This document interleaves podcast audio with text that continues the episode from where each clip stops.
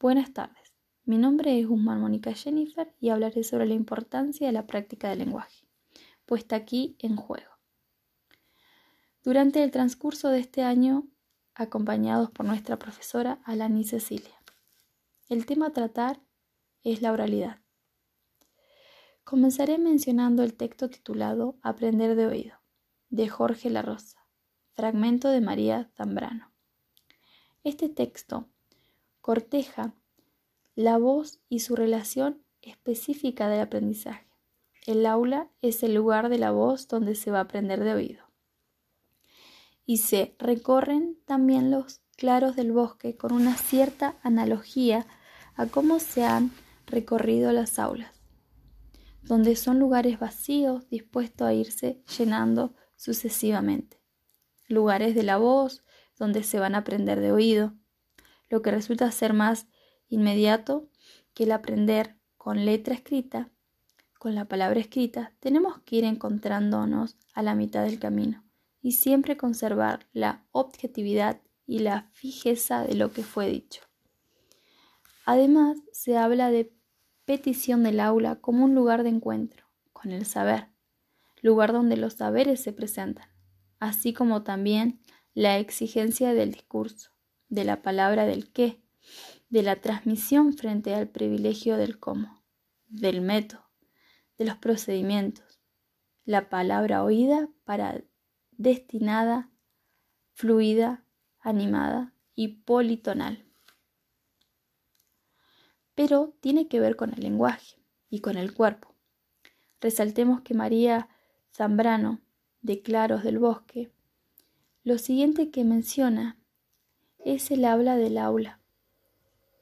Es como un lugar de la voz donde se va a aprender de oído.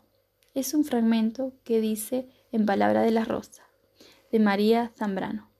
Cito, que los buenos estudiantes no van a las aulas a preguntar y mucho menos a responder, sino a escuchar. Fin de la cita. Y Jorge La Rosa pregunta, ¿de qué manera hay que aprender? Que se confunde con el escuchar. Él dice que le molesta que los manuales progresistas que enfaticen que los alumnos sean pasivos, se aburren y que lo memorístico no sirve y es considerado estéril. El equipo de asesores de la Facultad de Libros de la Universidad llamada Girona se refiere a la clase magistral como el vómito que realizan los profesores en cuanto a la hora de partir conocimiento.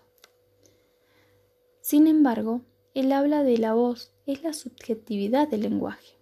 Está ligado a la experiencia del que habla y a la experiencia del que escucha.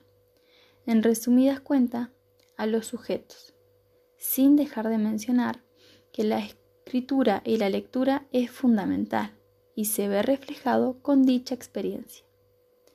En palabras de Paula Carlino, cito, los autores señalan que escribir exige poner en relación lo que uno ya sabe, como lo que demanda la actual situación de escritura, y que está puesta en relación no resulta fácil, porque implica construir un nexo entre el conocimiento viejo y lo nuevo.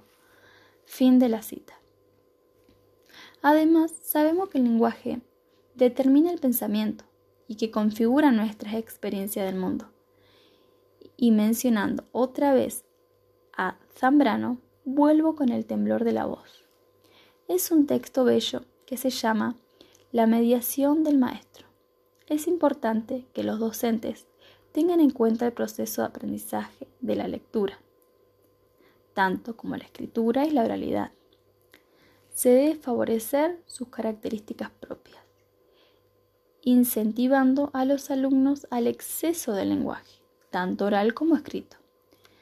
Llevarlos a comprender la importancia que para la comunicación tienen estos procesos.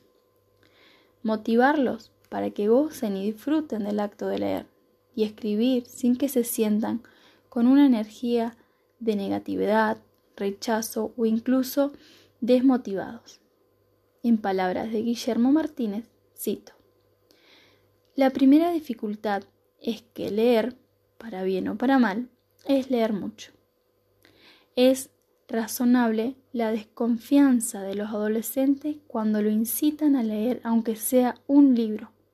Fin de la cita. Esto implica estimular dicho pensamiento.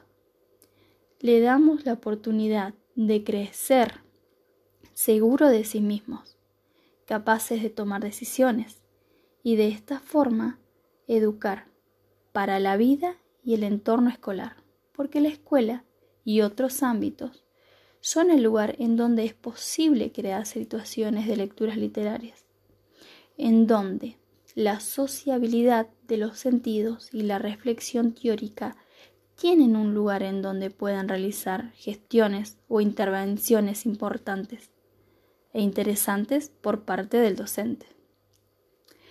La teoría beneficia la modificación de la actitud ante los libros y por otro lado, la escucha, la voz, la lectura y la escritura son prácticas que marcan la vida del niño o niña y adolescentes, quienes han crecido en un medio lingüístico determinado.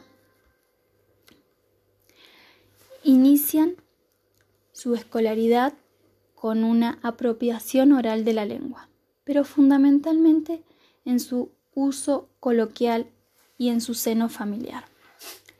La escuela entonces deberá profundizar esos usos e incorporar la lengua estándar, que permitirá paulatinamente a los alumnos acceder a registros más formales de la oralidad, el término lengua estándar. En palabras de Fernando Avendaño, cito. De allí uno de los objetivos de la escuela es favorecer la comprensión, la producción y la valoración de la lengua oral en su heterogeneidad. Fin de la cita. En todos los casos, la intervención del docente es fundamental para crear lectores activos, pensantes, escritores creativos, que se van corrigiendo, revisando y reescribiendo. Todos aquellos son actos que se complementan, las prácticas del lenguaje. En síntesis, la oralidad, la escritura y la lectura. Esto implica la capacidad de saber, comunicar en el terreno del saber y el saber hacer.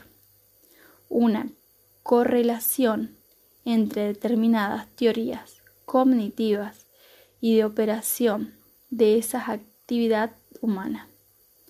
Pensar en este sentido conduce a pensar en qué se dice y cómo se dice, y por qué se dice, y el para qué se dice, tanto en la oralidad como en la escritura, lo que condiciona el tratamiento de intenciones y finalidades comunicativas adecuadas a la situación de la comunicación. Sin más nada que decir, doy por finalizado este podcast. Muchas gracias.